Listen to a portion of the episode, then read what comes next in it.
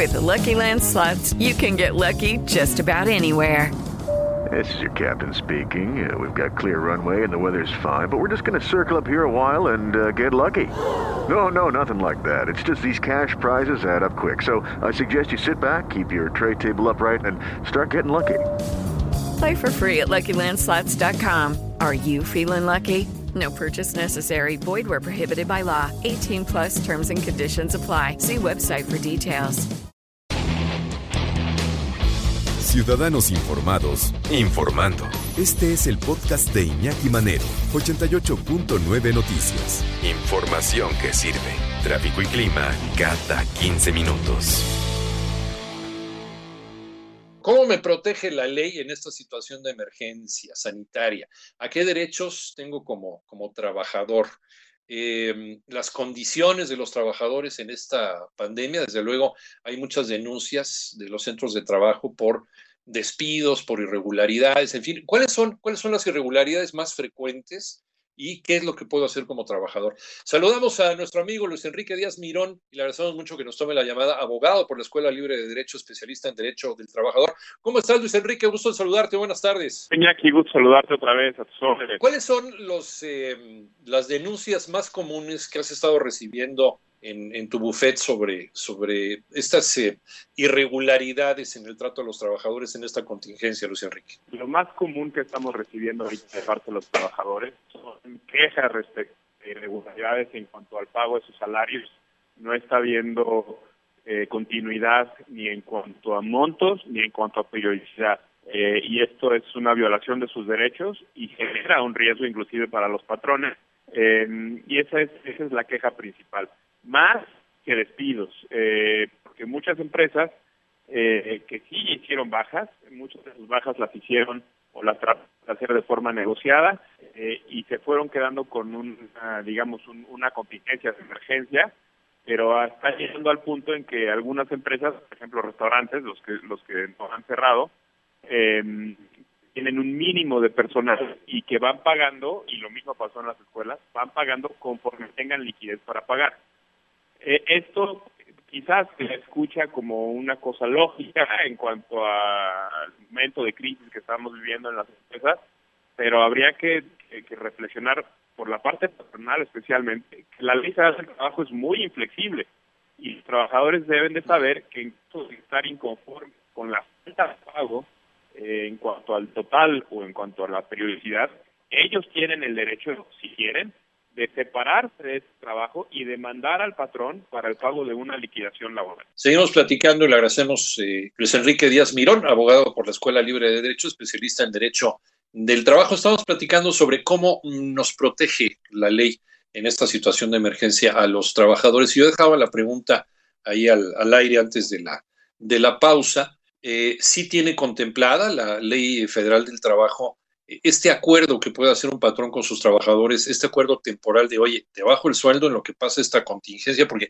no necesariamente tiene que ser una pandemia, puede ser también eh, un, un, mal momento económico del país, una debacle económica del país como el error del 94, por ejemplo, o algo así, o la crisis del 2008, para que se pueda hacer un acuerdo con los trabajadores. ¿Lo tiene contemplado la ley, eh, Luis Enrique, o, esta pandemia nos agarró a todos eh, a nivel legal, incluso con los dedos en la puerta? Vuelvo contigo. Fíjate que sí hay un elemento aquí de que el, la pandemia agarró tanto a la ley como al Estado con los dedos en la puerta. ¿Por qué? Porque la ley del trabajo es, es, es, muy comprensiva, trató de abarcar muchos supuestos y sí prevé un, un proceso eh, que se llama procedimiento especial de naturaleza económica, que puede conllevar a la suspensión total o parcial de actividades eh, con diferentes medidas dictadas por la autoridad laboral para tratar de hacer que sobreviva la empresa y posiblemente también para lograr reducción de salarios o medidas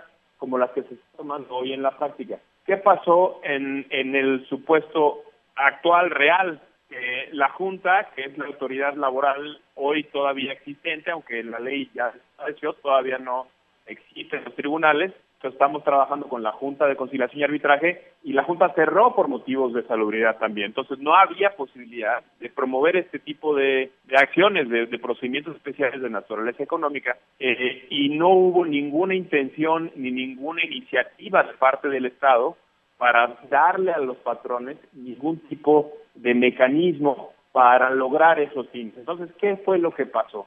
ante la libertad de los patrones con los trabajadores de hacer convenios para modificar o establecer condiciones de trabajo de manera muy genérica y con esa y con esa facultad digamos general se llevaron a cabo muchos convenios de naturaleza privada entre el patrón y los trabajadores o entre el patrón y los sindicatos tanto para reducir salarios como para reducir jornadas, que, que eventualmente también hubiera tenido el mismo efecto, porque si yo te pago por trabajar de lunes a viernes y te reduzco la jornada, te trabajaría nada más para trabajar de lunes a jueves o de lunes a miércoles o cualquier circunstancia similar.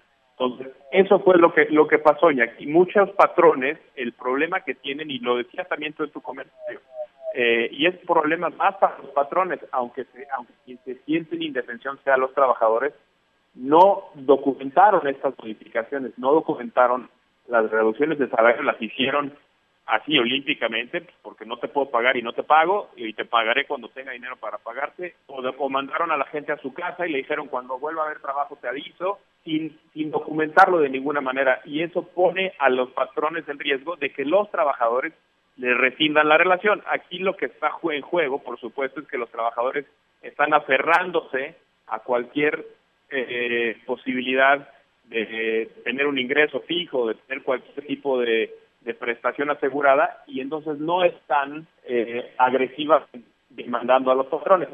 Se ve que todas están cerradas las juntas y estamos apenas en el proceso de reapertura y, se, y sí tenemos contemplado, y las juntas así lo han dicho los presidentes de las juntas, que va a haber un incremento brutal de demandas derivadas de este tipo de, de, actos precisamente. Pero, por ejemplo, en el caso de que a mí me obliguen a ir a trabajar y en mi empresa no se han dado las medidas de higiene eh, necesarias y las que establece pues, el reglamento, ¿qué procede? Yo como trabajador, ¿qué puedo hacer?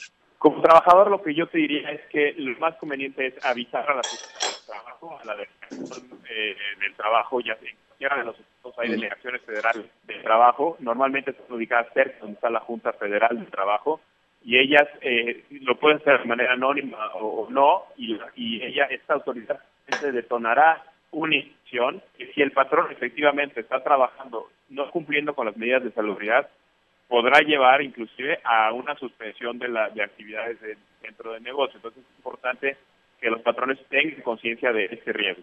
Eh, pues Luis Enrique Díaz Mirón, abogado por la Escuela Libre de Derecho, especialista en Derecho del Trabajo. ¿En dónde te encontramos, Luis Enrique? Me encuentran, por supuesto, en nuestro despacho, Bufete Díaz Mirón, en 5605-4883. En Twitter me encuentran en arroba LE Díaz Mirón y en ldiazmirón, arroba diazmirón.com, estoy a, a, sus órdenes y a las tuyas también, Iñaki. Muchas gracias, Luis Enrique. Igualmente, a ver si ya muy prontito ya nos podemos ver para seguir teniendo nuestras charlas, porque después de la pandemia incluso, pues va a venir una serie de cosas en las cuales hay que tomar en cuenta y yo creo que esto también tiene que entrar en los puntos finos del Congreso de la Unión para la elaboración de leyes secundarias o de leyes eh, más precisas dentro de la Ley Federal del Trabajo, que no se había tomado en cuenta una contingencia como una pandemia para este tipo de irregularidades que están ocurriendo.